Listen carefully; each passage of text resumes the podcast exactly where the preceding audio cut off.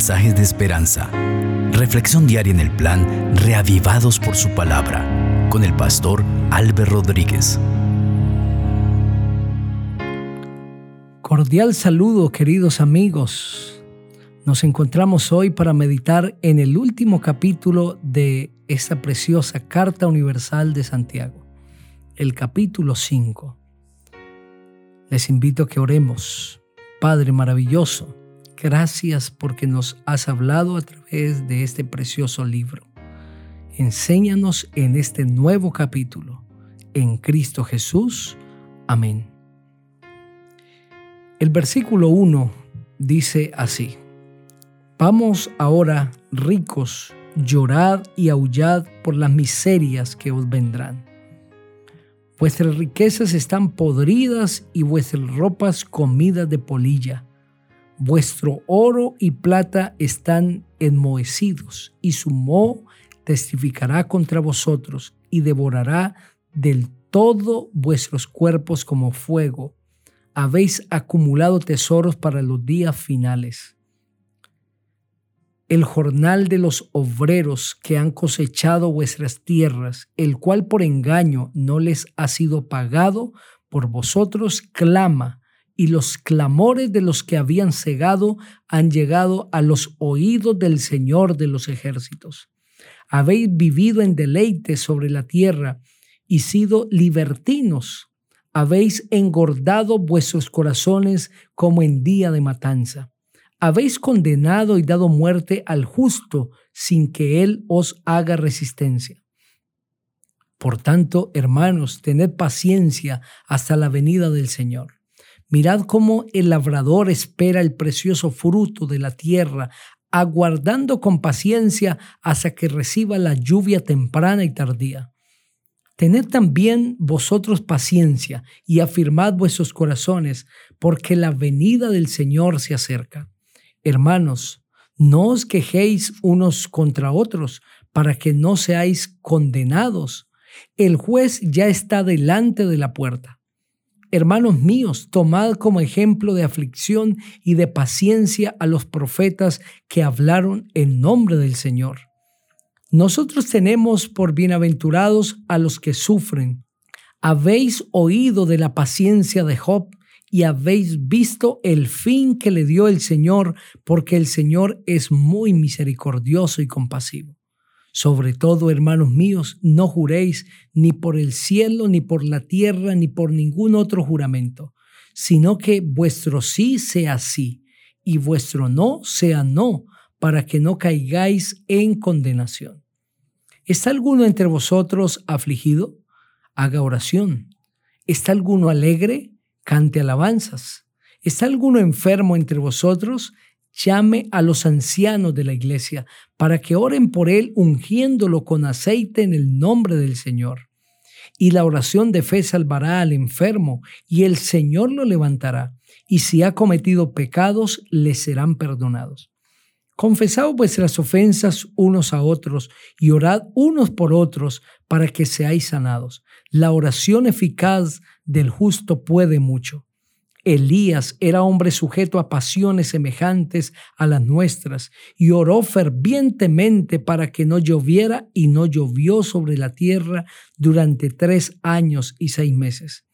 Y otra vez oró y el cielo dio lluvia y la tierra produjo su fruto.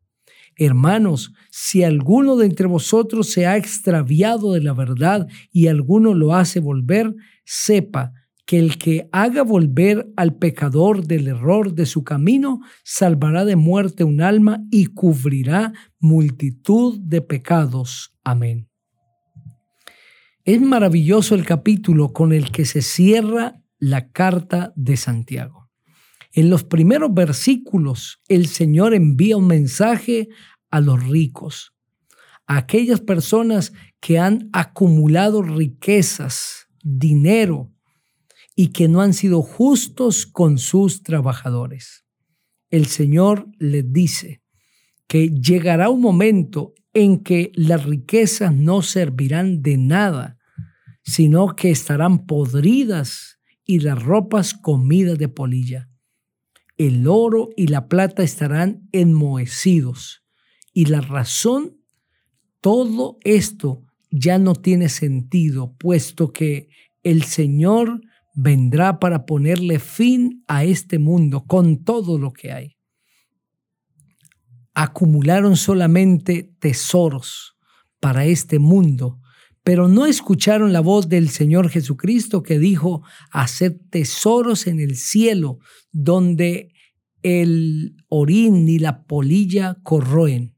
No se hagan tesoros para esta tierra, porque las cosas que nosotros construimos en esta tierra son pasajeras, pero las cosas que construimos en el reino de Dios son eternas.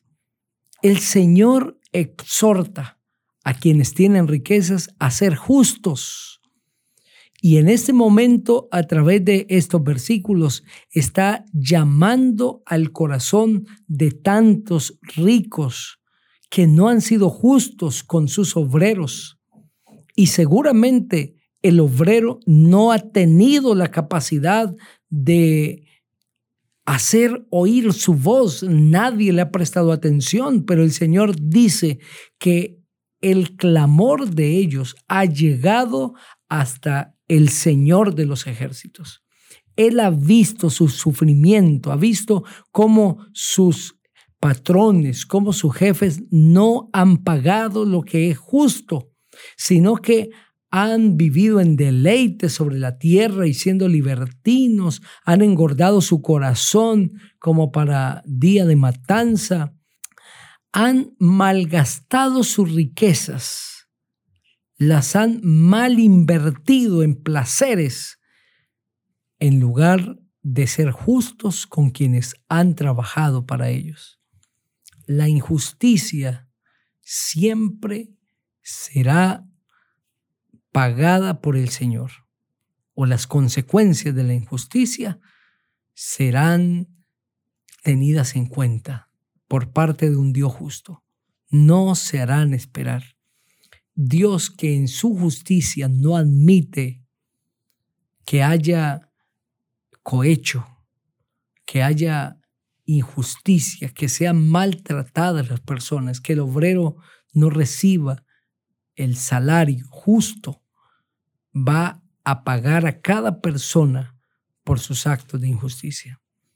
Si estoy hablando hoy para alguien a quien Dios le ha concedido riquezas y seguramente tiene personas a cargo, haga lo que es justo delante del Señor. El obrero es digno de su salario. Páguele el salario a sus obreros a tiempo y páguele lo que es justo no retenga el salario de sus obreros. No disponga del salario de sus obreros para otro proyecto porque no te pertenece, le pertenece a quienes están trabajando. No acumule riquezas siendo injusto con las personas que trabajan para usted. Ese es el principio que nosotros encontramos en este texto. Dios le pide a cada persona que tiene obreros a su favor, que sea justo con ellos, que les pague lo que es justo en su momento debido, que no retrase los salarios.